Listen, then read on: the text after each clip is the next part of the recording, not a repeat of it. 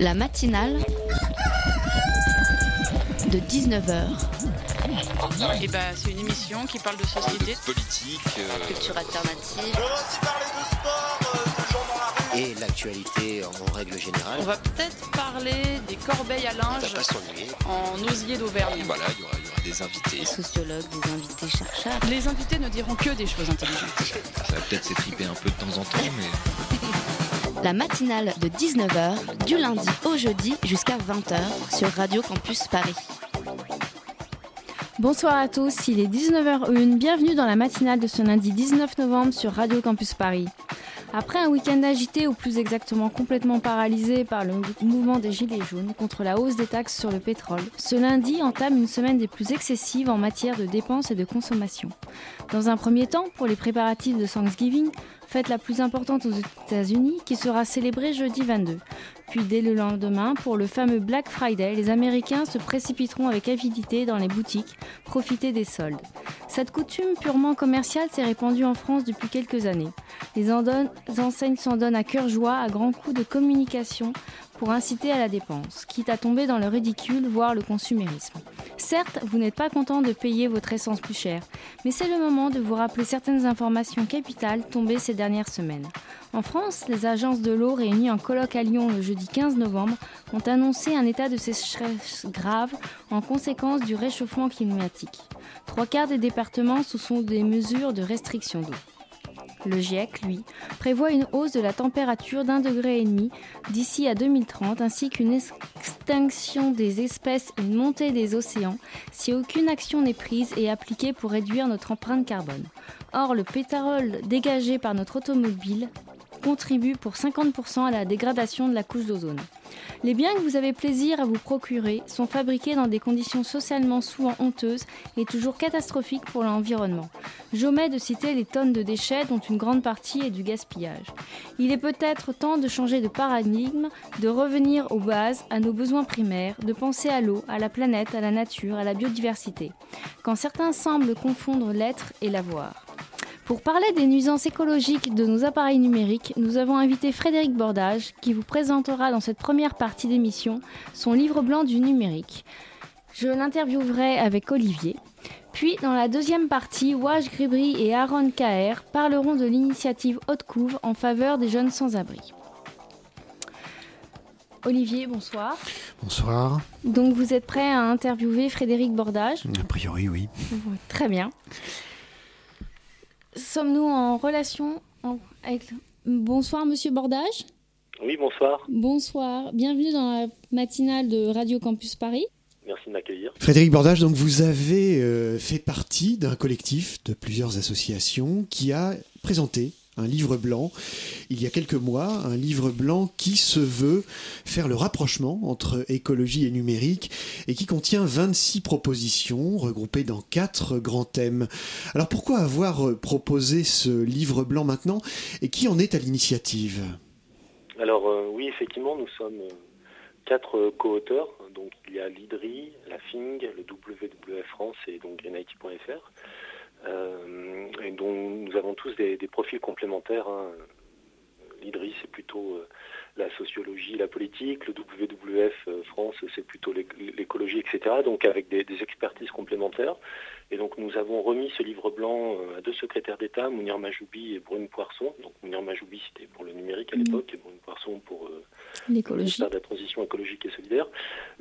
Donc on leur a remis fin mars 2018 et l'objectif c'était de faire prendre conscience au pouvoir public qu'il y a une rencontre actuellement entre la- ce qu'on appelle la transition euh, écologique et la transformation numérique de la société et qu'il est important de bah, d'y prêter attention pour pouvoir euh, réduire notre empreinte, euh, l'empreinte environnementale du numérique, tout en utilisant le numérique au service euh, des objectifs de développement durable. Donc l'initiative vient de vous, finalement, elle ne vient pas d'une demande du gouvernement. Ah non, non, c'est pas du tout une demande du gouvernement, c'est vraiment une, c'est vraiment une initiative privée hein, de, de ces quatre entités que j'ai citées. Euh, et euh, par contre, on a été très bien accueillis par euh, le gouvernement et les corps de l'État, hein, avec euh, un engagement sur euh, la mise en œuvre d'un certain nombre d'actions qu'on préconise. Et pourquoi l'avoir présenté maintenant, justement, ce livre blanc? Vous pensez que le numérique a de fortes nuisances euh, sur l'écologie? Alors, euh, ça fait 15 ans qu'on le pense et qu'on le démontre. Donc il était temps Il était temps. Euh, et alors, sur le livre blanc lui-même, euh, on pourra revenir après sur l'empreinte du numérique et quelques chiffres clés si vous le souhaitez. Sur le livre blanc lui-même, en fait, il y avait une convergence de facteurs divers et variés, autant de prise de conscience que, que d'agenda politique, etc., qui faisait qu'en mars dernier, c'était vraiment le vraiment le moment pour. on avait une bonne caisse de résonance pour pouvoir mettre le sujet sur la table. Donc c'est pour ça qu'on l'a fait à ce moment-là. On avait euh, moins de créneaux avant, on en a eu, on a eu des créneaux en 2008. Euh, et puis après, entre 2008 et 2018, les créneaux étaient vraiment moins, euh, étaient moins nombreux. Avant peut-être d'entrer dans le vif du sujet et de nous décrire quelques-unes des, propositions qui sont faites hein, euh, dans ce livre blanc, j'aimerais que vous puissiez nous expliquer finalement, en bref, quelles sont euh, les pratiques de l'utilisation numérique qui peuvent nuire à l'environnement. Alors bien entendu, on pense forcément aux appareils numériques qui sont euh, fabriqués avec des métaux dont une grande partie n'est pas recyclable, mais plus étonnant, il y a des sites web qui ne sont pas très écolos. Oui, tout à fait. Alors en fait, euh, quel que soit le sujet du numérique, c'est d'abord la fabrication euh, des équipements qui impactent la planète. Hein. Euh, et quand on parle de fabrication, c'est notamment l'extraction effectivement de ces minerais et leur transformation en composants électroniques, qui sont les principales sources d'épuisement de ressources abiotiques, donc les, ressources naturelles non renouvelables, et puis toutes les pollutions diverses et variées qui vont contribuer à l'écoulement de la biodiversité et évidemment les émissions de gaz à effet de serre qui vont contribuer au changement climatique. Donc c'est d'abord cette étape-là. Et un site web, bah, finalement, ce qui va le matérialiser, ce sont les terminaux des utilisateurs, le réseau de l'opérateur, donc la box ADSL, le cœur de réseau opérateur, et puis après les data centers. Et donc en fait, un site web, c'est pas immatériel, c'est composé d'équipements informatiques euh, qui, quand on les fabrique et les, utilise, ont un impact dans la vie réelle. Mais comment on peut reconnaître quand on est euh, simplement en train de surfer sur le web Est-ce qu'il y a un moyen de reconnaître finalement des sites web euh, qui sont plus gourmands en énergie, qui sont moins bien conçus que d'autres? Alors c'est assez difficile. Sur l'énergie, c'est pas tant le problème hein. concrètement, c'est vraiment la fabrication des équipements qui, va poser problème.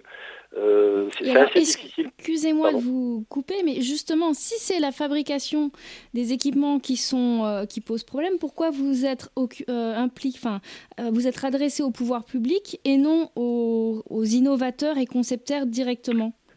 Parce qu'en fait, effectivement, l'idée, c'est que c'est la fabrication des équipements qui pose problème. Donc, il faut en fabriquer moins qui durent plus longtemps. Pour en fabriquer moins qui durent plus longtemps, alors il va falloir que euh, l'ensemble des organisations privées et publiques, c'est-à-dire toutes les entreprises, toutes les administrations, toutes les écoles, etc., toutes les universités, qui, euh, euh, conçoivent ce qu'on appelle des services numériques, donc des sites web par exemple, les conçoivent de façon plus sobre.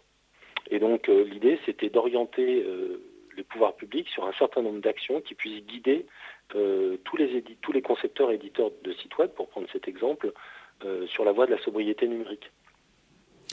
Est-ce que vous pourriez justement nous décrire, je sais que c'est un exercice difficile parce qu'il y a quand même 26 propositions, mais euh, en gros brosser quelques, les grandes lignes finalement de ce, livre blanc? Tout à fait, il y a quatre chantiers. Le premier, c'est le chantier qui consiste à réduire l'empreinte euh, environnementale du numérique. Donc là, on est vraiment dans réduire l'impact direct euh, des services numériques. Le deuxième, c'est utiliser le numérique pour mieux concevoir les politiques écologiques. Donc là, c'est vraiment l'idée d'utiliser l'outil, puisque le numérique n'est qu'un outil au service d'eux, utiliser l'outil pour euh, avoir des politiques euh, environnementales euh, qui soient plus pertinentes.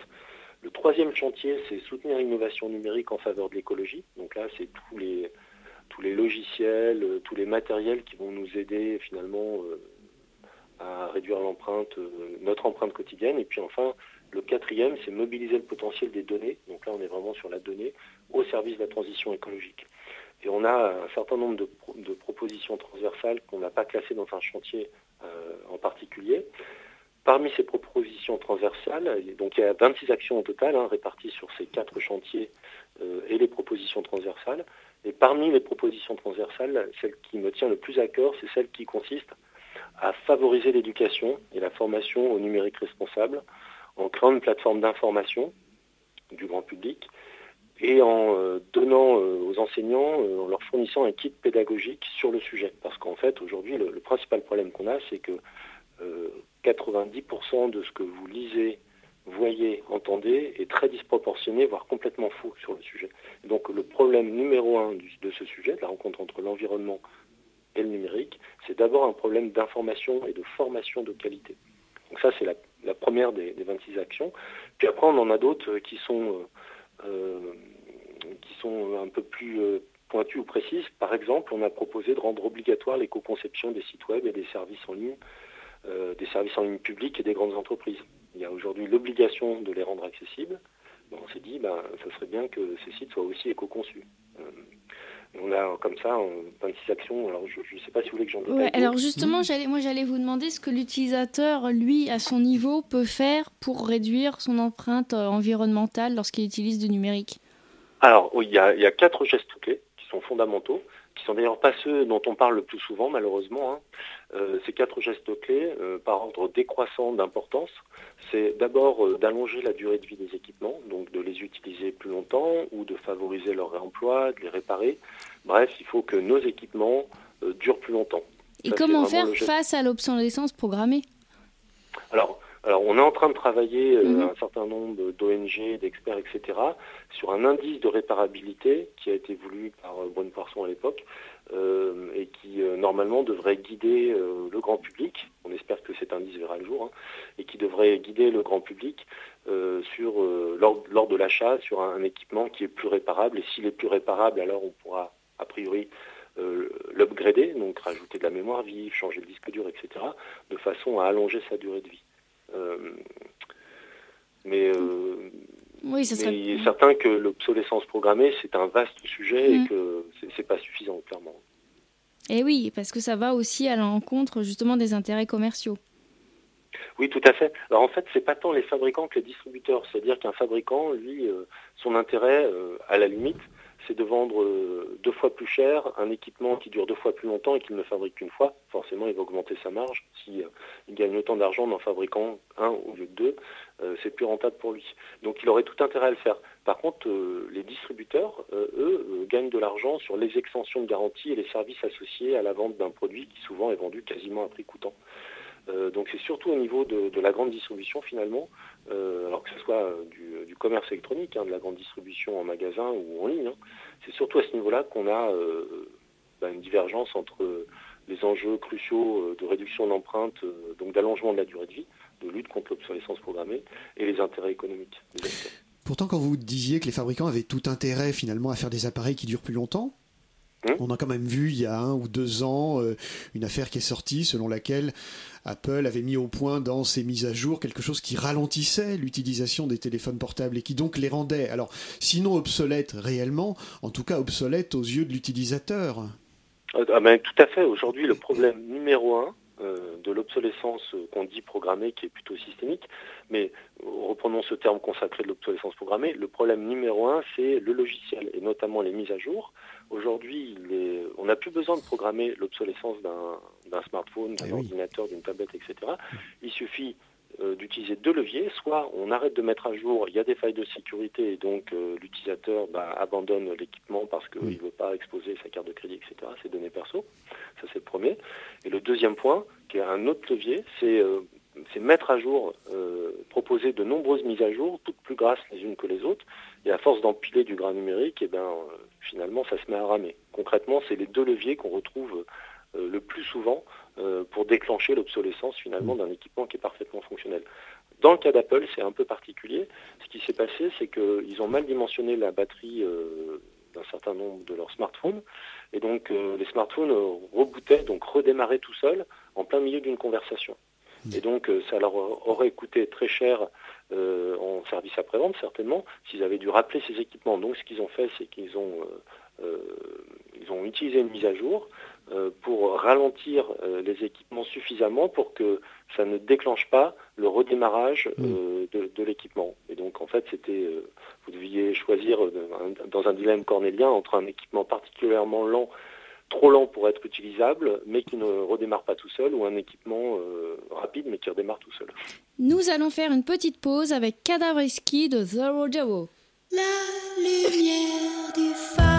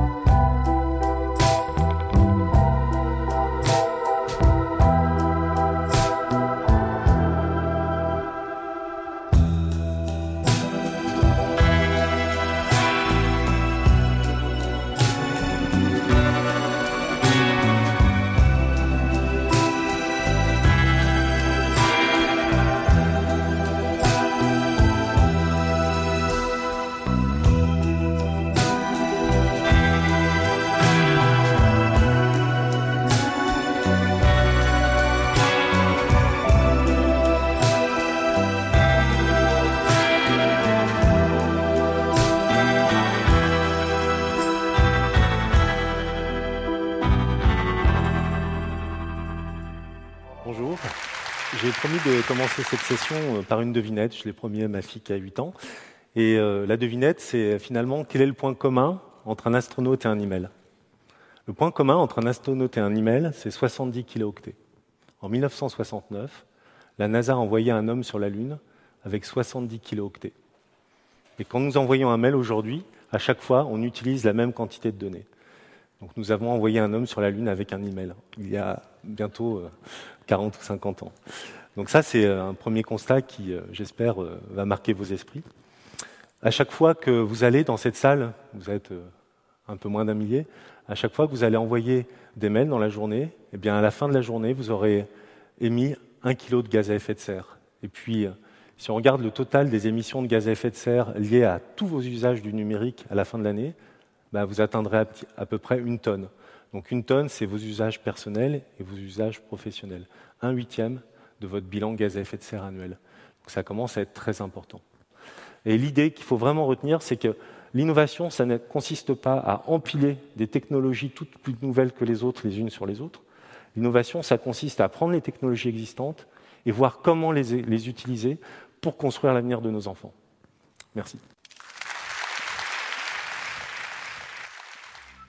Bonsoir, si vous venez de nous rejoindre, vous êtes bien sur Radio Campus Paris, il est 19h21 et nous sommes en, interview avec Frédéric Bordage. Vous venez d'entendre un passage de sa conférence BOMA, Gloire à la sobriété du numérique, en août 2018.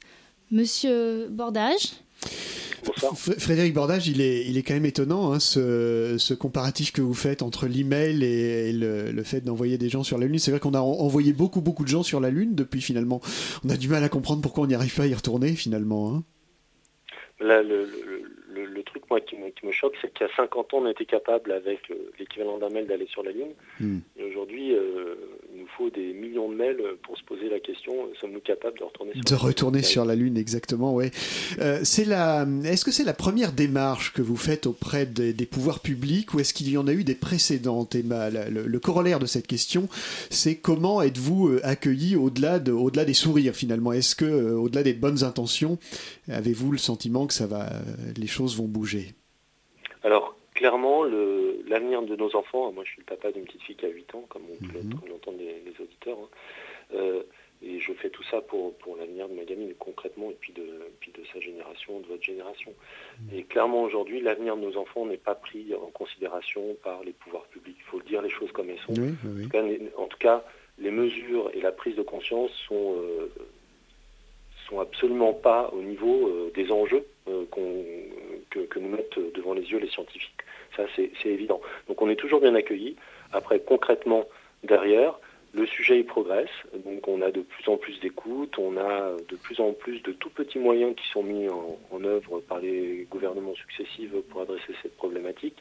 Mais sur une échelle de 1 à 10, on est encore à 0,1 alors qu'on devrait être à 10. quoi. Mais qu'est-ce qui fait comme ça qu'il y a, les pouvoirs publics sont aussi peu euh, mobiles? Enfin, si vous avez euh, des éléments de réponse, bien entendu. Alors en fait, je pense que c'est pas propre au sujet du numérique euh, et de son impact environnemental. Je pense que c'est propre au, au sujet du développement durable et, euh, et de l'avenir de nos enfants, concrètement, où il y a, il y a vraiment une vision court-termiste. hein. et donc ça se retrouve euh, notamment sur le numérique, avec en plus, le numérique, ça reste l'informatique, les télécoms, ça reste quelque chose d'absolument magique hein, pour la plupart euh, Mm. des gens, des décideurs, hein, quel que soit l'âge d'ailleurs.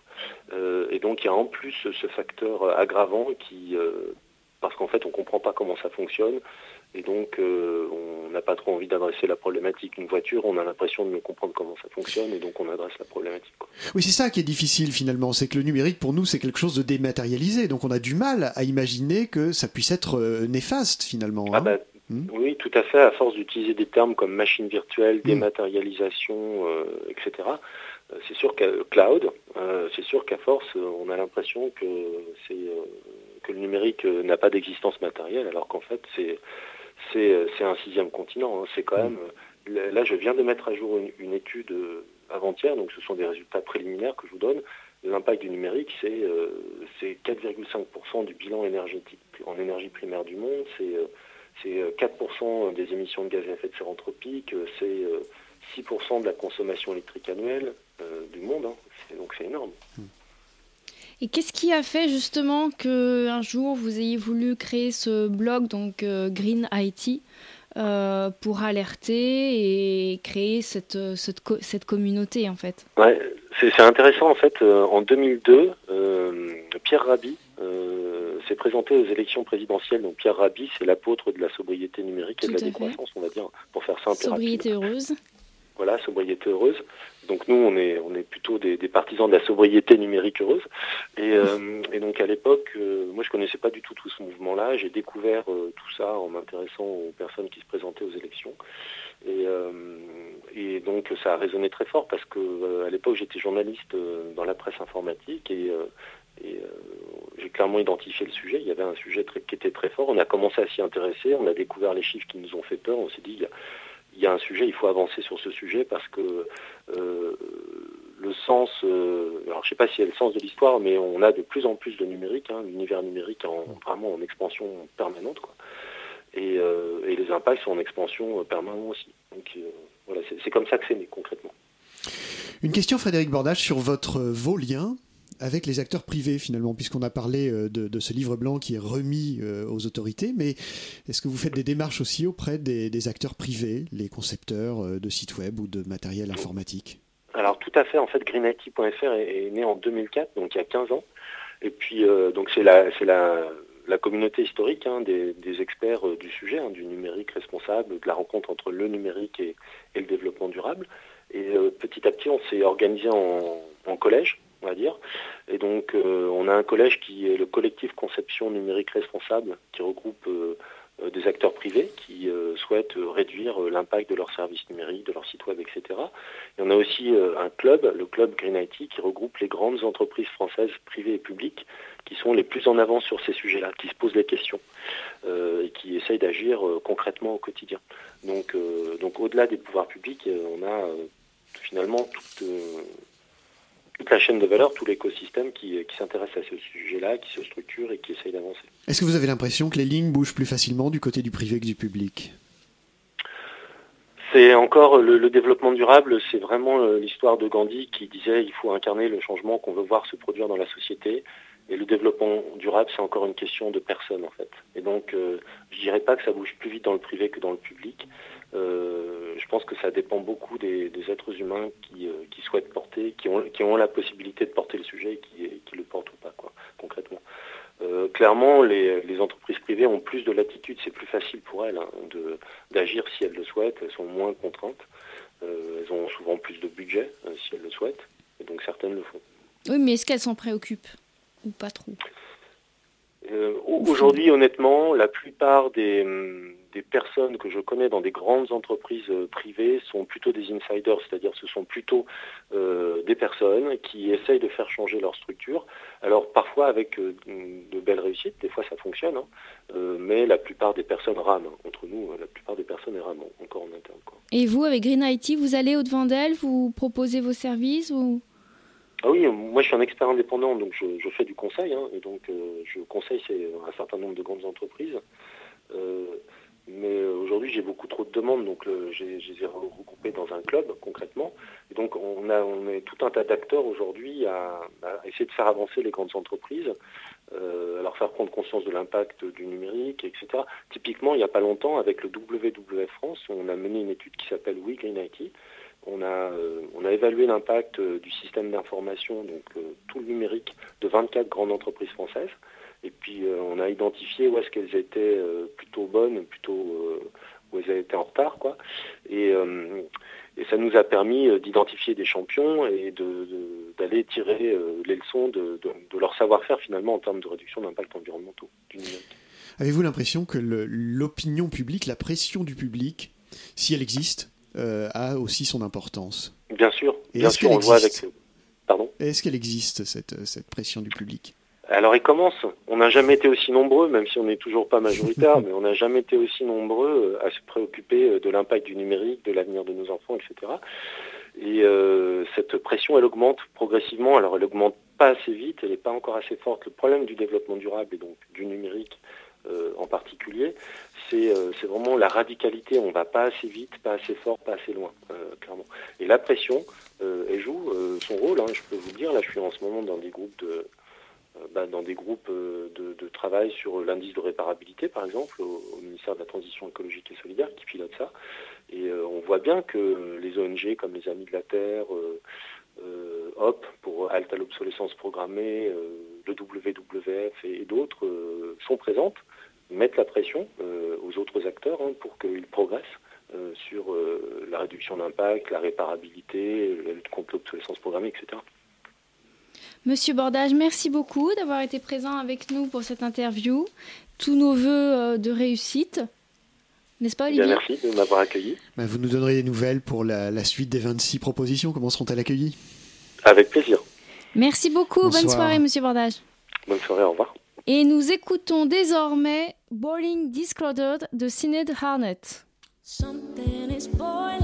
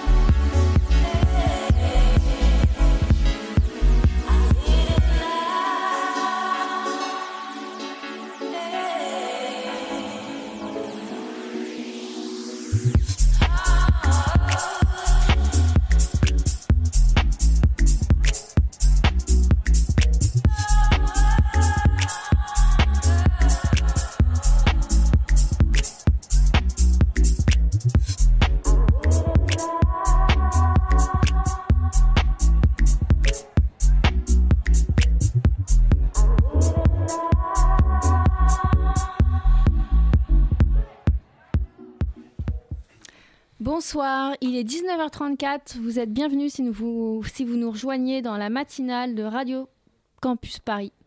Bonsoir Lucas. Bonsoir. Euh, Tout de suite ta chronique? et bah ouais, mais moi en plus j'avais envie de vous parler parce que ça va pas hyper bien. euh. Ah Bah non, t'as Mais- l'air un peu pâle. Hein Bah ouais, mais euh, enfin, moi ça va, mais je sens qu'autour de moi on, on est un peu tendu en ce moment. Je sais pas pourquoi, mais je sens que y a peut-être une guerre qui va arriver là, non? Une guerre? Ouais, une guerre, mais genre une vraie guerre hein, avec des millions de morts, un conflit planétaire, tout ça. Une troisième guerre mondiale, quoi. Ouais, une troisième guerre mondiale. En fait, l'idée m'est venue dimanche dernier et depuis, je suis tout chiffonné. Je me sens pas bien, j'ai un peu comme des ballonnements. C'était un dimanche euh, 11 novembre et à l'Elysée, Macron fêtait le centenaire de l'armistice de la Première Guerre mondiale. Pour marquer le coup, il avait invité Donald Trump, le président américain, parce que vous savez bien que les Américains, ils nous aident hein, quand même à chaque fois, parce qu'en France, en guerre, on pas très très fort. Et bref, là, alors qu'on fêtait justement la fin de la guerre, donc a priori, bonne ambiance, Trump, qui a à peu près 8 ans et demi d'âge mental, a choisi de faire vrombir lors de son départ le moteur de sa grosse Cadillac, laissant une épaisse fumée dégueulasse sur le couple Macron. Alors vraiment, pour ceux qui n'ont pas vu la vidéo, là on est sur un gros manque de respect. Moi perso, je serais Macron, on aurait tous allumé ma Brigitte comme ça, chez moi, sur le perron de l'Elysée, je serais au moins parti en guerre. Le problème c'est que si on fait la guerre aux États-Unis, qui va nous aider quand on sera en galère? Bah, je sais pas. Les Russes? Ok, par exemple, les Russes, c'est vrai, le mec au pouvoir est assez taré et complètement le genre de type qui serait chaud pour organiser une grande guerre de masse avec toute la population qui participe et tout et tout, mais après faut se poser la question, qui d'autre serait assez nationaliste et fou pour participer à la troisième guerre mondiale? Eh ben on va pas se mentir, pas mal de monde euh, quand même, hein. ça fait un peu flipper. On peut imaginer que les gouvernements brésiliens, hongrois, italiens, philippins, turcs ou encore que sais-je saoudiens seraient plutôt partants. On peut ajouter à cela le fait que beaucoup de facteurs sont eux aussi pas trop loin d'être réunis, crise économique, chômage, extrémisme religieux, montée des nationalismes, violence, désinformation. Ça sent pas très bon euh, cette affaire quand même. Donc moi je profite juste de la tribune qu'on m'offre chaque lundi sur Radio Campus Paris, que je remercie, pour dire que moi les gars la guerre, euh, j'y participerai pas en fait. Non vraiment ça me ça me dit pas aller tuer des gens pour la patrie, tout ça je suis je suis pas chaud. Euh, En plus, moi, je viens de trouver un bon boulot chez Radio Campus Paris. Ça me plaît bien. Ça m'arrange pas du tout en ce moment. Donc, euh, non, je l'annonce un peu en avance. Mais moi, la guerre, euh, je la ferai pas. Ok, bah au moins ça a le mérite d'être honnête, mais bon, quand même, c'est c'est pas très patriote tout ça quand même. Oui, bah pas très patriote, pas très patriote, mais euh, vous êtes marrant de vous. Est-ce que vous me voyez sur un champ de bataille? Je fais 1m74 pour un peu moins de 60 kilos. Ça serait quoi mon espérance de vie? Il y a des moments où il faut être un peu réaliste. Outre le fait que, déjà, j'ai jamais trop aimé ça. J'ai absolument pas le gabarit pour me battre. Je saurais pas quoi faire. Et surtout, la patrie, je suis pas sûr que je l'aiderais beaucoup, moi, la patrie. Et si tout le monde disait comme toi, Lucas Mais tout le monde ne fera pas comme moi. Si, vraiment, on trouvera des moyens. Il y a plein de gens chauds, j'en suis sûr. On peut annoncer aux Français qu'une bonne guerre ferait baisser le prix du carburant d'un euro. Et là, il y aurait toute une partie de la population qui serait prête à troquer sans souci leurs gilets jaunes contre des kalachnikovs. On trouvera des gens. Mais voilà, euh, pas moi. Donc après, évidemment, entendons-nous. Je la souhaite pas, cette guerre. J'assure juste mes arrières. Donc je le dis à nos auditeurs, restez quand même attentifs ces prochains mois. En attendant, je vous dis peut-être à la semaine prochaine et on se quitte en musique. Monsieur le Président, je ne veux pas la paix, je ne suis pas sur terre pour tuer des pauvres gens. C'est pas pour vous fâcher, il faut que je vous dise, ma décision est prise, je m'en vais déserter. Bien sûr, vous aurez reconnu le déserteur de Boris Vian. Merci Lucas, merci pour ta chronique. Bonne soirée Bonne soirée, merci. et à lundi prochain. Hello, bonjour tout le monde. Désormais, nous passons à l'initiative Haute Couve. On est à la place de la République euh, à Paris euh, pour vous parler de l'association, la page Facebook euh, Hot Couve euh, que Waj et moi-même avons créée euh, afin de récolter des fonds euh, pour acheter des couvertures. pour aider les sans-abri. On est content déjà parce qu'on a pu récolter euh, 520 euros. On a eu 15 participants. Donc on est content. Ouais, c'est un excellent début. Faut rien relâcher. Par rapport aussi à une remarque que j'ai reçue, c'est pourquoi on vise les jeunes. Une jeune personne qui a besoin de travailler, elle a besoin minimum d'une adresse euh, de domicile fixe et un RIB. Sachant bien, même pour, s'inscrire au Pôle emploi, on a besoin, il y a une obligation d'avoir une adresse euh, fixe. Et c'est ce qui crée un problème pour euh, les sans-abri. On les appelle sans-abri SDF, parce qu'ils n'ont pas d'adresse fixe, parce qu'ils n'ont pas de RIB. Aussi, euh, aujourd'hui, on sait très bien pour postuler, il faut euh, postuler que sur Internet, que par mail. Donc, il faut un ordinateur ou un smartphone plus une connexion Internet. C'est ce qui rend la tâche difficile pour ces, cette catégorie de personnes. Euh, on n'est pas là pour changer le monde. On n'est pas là aussi pour rendre l'enfer un paradis. Mais juste un petit coup de pouce, ça fait du bien aussi. Parce qu'on n'est pas à l'abri, on pourrait dans n'importe quel moment être à la place d'un jeune sans abri. Bonsoir, donc nous venons d'écouter un passage de la vidéo sur le groupe Facebook Haute Couve de vous, Waj et Aaron. Bonsoir. Bonsoir. Donc euh, je, l'interview, je vais vous interviewer avec euh, Mathilde. Bonsoir Mathilde. Bonsoir. Bonsoir Mathilde. Bonsoir. tout le monde. Euh, Pouvez-vous nous présenter rapidement, dans un premier temps, votre initiative? Alors, euh, Haute Couve, c'est un geste de citoyen euh, de solidarité. Euh, voilà, on sollicite tout simplement tous les Français et tous ceux qui veulent aider des sans-abri, des jeunes sans-abri, voilà, pour les aider avec des couvertures, avec des vêtements, mais aussi avec un partage, un échange de discussion aussi, un moment de reconfort. Voilà. Exactement. Euh, on fait un lien complètement direct avec euh, ce qui a été dit euh, juste avant. C'est que ça sent pas très très bon en, ce moment en France. et euh, je trouve que ce genre d'initiative, bah, ça fait du bien. Ça coûte rien et ça donne beaucoup. C'est, je pense, très important dans l'époque dans laquelle on vit d'avoir ce genre de choses pour compenser ce qui se passe dans le monde. Donc c'est vraiment une initiative euh, citoyenne, vous, vous le présentez comme ça, c'est pas Oui. du tout une association alors Non, absolument pas. Pourquoi ne pas vous Alors, euh, c'est très simple, ça vient d'une expérience. J'ai lancé cette action en 2011. Et euh, Haute Couve a- débuté en deux- Alors, Haute Couve a été, à chaque année, c'est vraiment un principe où bien on, on- on se focalise sur les vêtements, sur des dons d'argent, ou c'est sur euh, un lieu d'habitation. Chaque année, bien sûr, on, on choisit, euh, on cible une catégorie des sans-abri, mais aussi on, a un objectif. Cette année, c'est les couvertures, et c'est pour cette raison qu'on l'appelait Haute Couve, l'action. Euh, on voit de plus en plus des jeunes sans-abri. Les associations euh, sont beaucoup sollicitées, donc ils ont plusieurs critères pour pouvoir aider les sans-abri. Après, en priorité, il y a aussi les personnes âgées et les familles avec des mineurs. Euh, on ne pense jamais aux, aux, jeunes de 18 à 30 ans, voire 25 ans, parce que on se dit tout le temps que euh, c'est facile. euh, voilà, ils peuvent trouver un travail, ils peuvent se débrouiller tout seuls. C'est pas le cas. Et ou que c'est des feignants, ou Voilà. on entend ce genre de choses. On a euh, toujours des Très préjugés. sympathiques, euh, voilà. Mais on ne sait pas que aujourd'hui, pour trouver un travail en France, il faut avoir un minimum, euh, voilà, il faut avoir une domiciliation fixe. C'est très compliqué, ouais. Il faut avoir un RIB. Pour avoir le RIB, il faut avoir une domiciliation fixe aussi. Euh, J'ai essayé aussi de contacter certaines associations et des ONG pour avoir des domiciliations fixes comme voilà, le Secours Populaire qui était partant, mais simplement la liste d'attente elle est très longue. Donc ça ne félicite pas la tâche. Et pour être recherché d'emploi, il faut aussi avoir un RIB et une domiciliation fixe, ce qui est très délicat pour ces jeunes-là. Pour pouvoir postuler, il faut aussi avoir euh, une connexion Internet, il faut avoir un ordinateur, parce qu'aujourd'hui, on postule que via Internet. Ce qui rend la tâche vraiment impossible pour ces jeunes-là. Euh, c'est pas un choix d'être euh, dans la rue. Euh, c'est pas facile. C'est pas que avoir faim ou avoir froid, mais c'est aussi euh, c'est la solitude. C'est de sentir sans soutien, sans support. Et c'est pour cette raison l'action qu'on a men- menée au Couve, c'est vraiment oui, on, est, on va faire des dons de couverture, des vêtements ou de, voilà, ou de la nourriture, mais aussi un échange avec ces jeunes-là. On va parler, on va passer des moments avec eux. Euh, c'est ce qui va faire en sorte que euh, voilà, on les rassure. Enfin, on va- le but, c'est juste, on va les encourager aussi pour qu'ils avancent dans leur, euh, dans leur vie aussi. Donc ça. concrètement, comment ça se passe? Qu'est-ce que vous faites?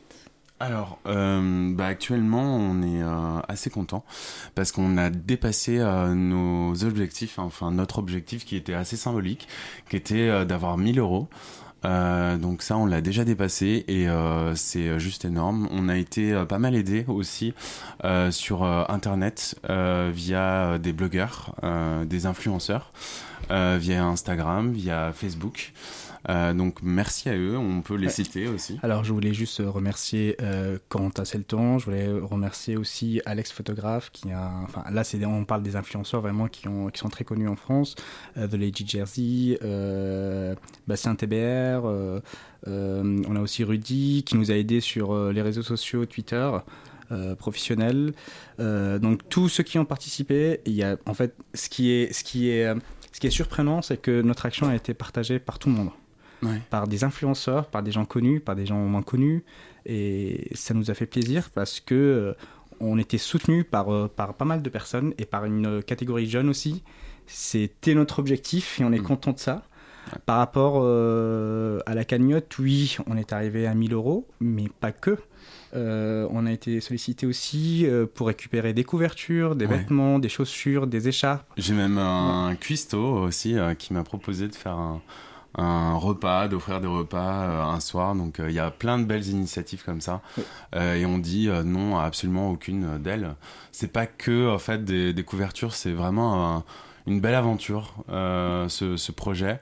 C'est parti d'une folle idée. Et on s'est dit euh, allez, on se lance, pourquoi pas. On va passer à la musique. Petite pause musicale.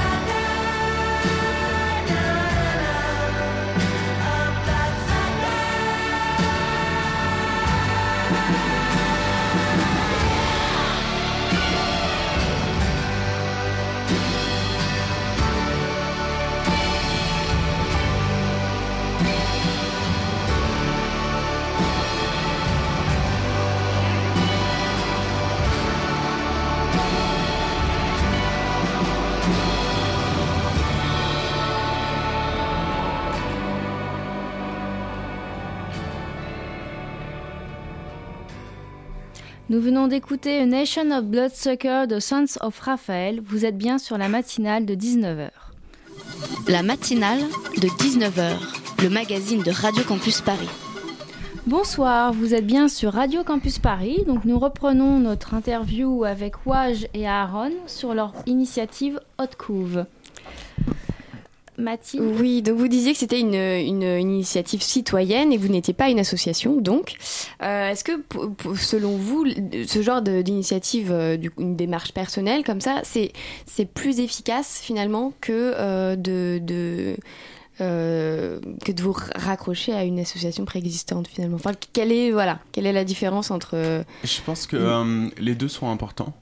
Euh, je pense euh, que les, euh, les réseaux sociaux euh, sont euh, une, une, une super machine pour ce genre de choses. On peut avoir vraiment une multitude de, de- de projets parallèles comme ça, euh, un peu satellites qui tournent autour de, de ces gros bateaux d'associations. Et, euh, et euh, factuellement, là, vous voyez, en fait, on a déjà 100 couvertures Mm. qui sont achetées euh, pour des sans-abri, donc c'est quand même important. Euh, c'est 100 personnes qui vont avoir euh, des couvertures qui vont pouvoir euh, dormir au chaud. Donc euh, tout est bon à prendre. Euh, Ça ne veut pas dire qu'on est mieux que les associations ou ça. moins bien que les ça. associations. On C'est juste ça. on existe avec les associations, on essaie de cibler effectivement ouais. voilà ce, que, Ouais. ce qui n'est pas ciblé ou on sait très bien que les associations ils ont beaucoup ils sont plus sollicités et du coup euh, et du coup voilà on essaye juste d'être là en complément. Ouais, vous parlez de la tranche d'âge, donc du coup que, que, que cette année vous mettez en lumière, la, Oui. la, la tranche d'âge 18-30 ans. Mais c'est effectivement sur le terrain, vous n'allez pas faire le tri de à qui donner une couverture, Non. voilà, etc. C'est vraiment pour mettre un focus sur Oui, cette catégorie de personnes qui est qui, qui, voilà qui, qui n'est pas assez euh, Alors, assez pris. euh. Cette année, on voit de plus en plus des jeunes. C'est à partir de là, on s'est fixé sur cette catégorie. Parce, surtout, c'est le jeune euh, garçon euh, qui a fait la une euh, cet été, Oui. qui a 17 ans, euh, qui était, euh, qui était euh, sans abri à cause de son homosexualité, qui a affiché son homosexualité à ses parents et qui s'est retrouvé dans une situation euh, délicate. Et euh, à partir de là, on est parti sur cette tranche d'âge parce qu'on voit de plus en plus des jeunes. Et du coup, bah voilà, on est là pour aider vraiment et mettre la lumière sur ces jeunes-là, mais il y a des gens qui sont au besoin. On va pas dire non à certaines catégories aussi. L'essentiel, c'est qu'on est là. Et quand on voit des gens qui n'ont pas été touchés par des associations, bah, on sera là aussi. Et c'est pour cette raison, c'est qu'on est arrivé à notre objectif, mais on sollicite encore la générosité des Français et tous les gens. Vous n'hésitez pas. Voilà. Si vous il- avez besoin, voilà, vous, avez, vous aurez toutes les informations, bien sûr, j'imagine, après l'émission sur notre, nos pages On Facebook. mettra également le lien de votre page Voilà. sur notre site. Tout à Les fait. Facebook, tout Instagram, vous nous contactez, voilà, tout- on un- prend tout. Toute euh, bonne idée, toute, euh, toute aide. Il n'y a pas que l'argent. Si vous voulez aussi donner de la chaleur humaine, euh, nous rencontrer à des rendez-vous, nous dire aussi tout simplement si vous avez un, un sans-abri à côté de chez vous. C'est plein d'informations et C'est surtout ça. qui sont. vous on voilà. va passer à la distribution, on va passer à l'acte. On a besoin vraiment d'être sollicité. Enfin, voilà. Si vous voyez des jeunes sans-abri, n'hésitez pas à nous contacter. On se déplace Mm. Euh, avec vous ou sans vous. On se déplace, on essaie de les aider. Mais surtout aussi, c'est ce qu'on a mis euh, sur notre dernière vidéo. Parlez avec eux. Ils sont dans la méfiance. Ils ils sont pas rassurés. Donc parlez avec eux. N'hésitez pas à nous contacter. On se déplace rapidement pour les aider aussi. Donc la Merci canette, beaucoup, merci à tous pour cette euh, matinale. Merci d'être venus, Aaron. Merci Waj. Merci à vous. Mathilde. La matinale de 19h, le magazine de Radio Campus Paris. Du lundi au jeudi jusqu'à 20h. Maxime, bonsoir Maxime. Bonsoir Alice.